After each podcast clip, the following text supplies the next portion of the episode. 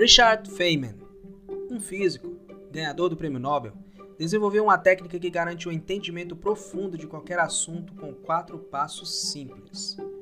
Parece difícil de acreditar, né? Mas essa técnica é tão eficiente que pessoas inovadoras como Elon Musk se baseiam nela para criar seus próprios processos. No Deve Ser Assim de hoje, falaremos sobre a técnica Feynman.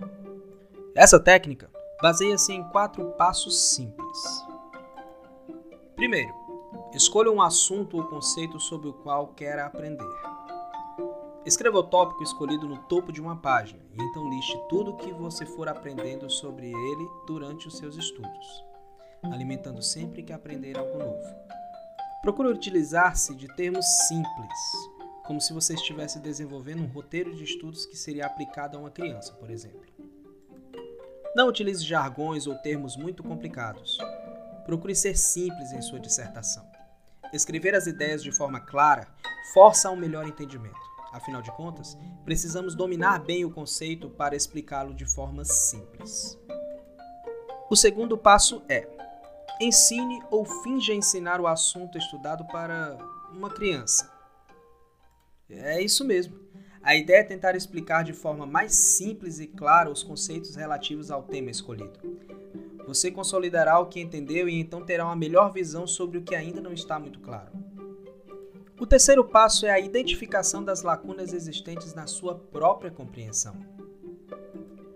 A partir da sua tentativa de explicação para outra pessoa, conseguirá perceber as lacunas, os buracos existentes no próprio aprendizado. Revisite esses pontos e volte às suas fontes de informação, uma, duas, três, quantas vezes forem necessárias, até que consiga explicar o conceito completamente de forma clara. E por último, e não menos importante, revise, organize, simplifique.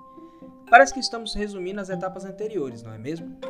Mas essa etapa é super importante, pois garante que, a cada interação, os conteúdos possam ser analisados e, se necessário, simplificados e exemplificados a fim de facilitar o entendimento. Nessa fase, é comum que você já seja capaz de conectar conceitos e fazer analogias, mostrando o domínio do assunto desejado. E, por fim, leia em voz alta e, se perceber que ainda existem pontos que não estão claros para você, revise-os novamente. O objetivo é que, ao final, o texto funcione como uma história, que flui naturalmente, demonstrando que o domínio daquele assunto foi finalmente atingido. Utilizo essa técnica já faz algum tempo, no planejamento dos assuntos que quero aprender e na preparação das minhas aulas. Busco sempre ter total entendimento e capacidade de passar os conteúdos para as outras pessoas. E você, conhecia essa técnica?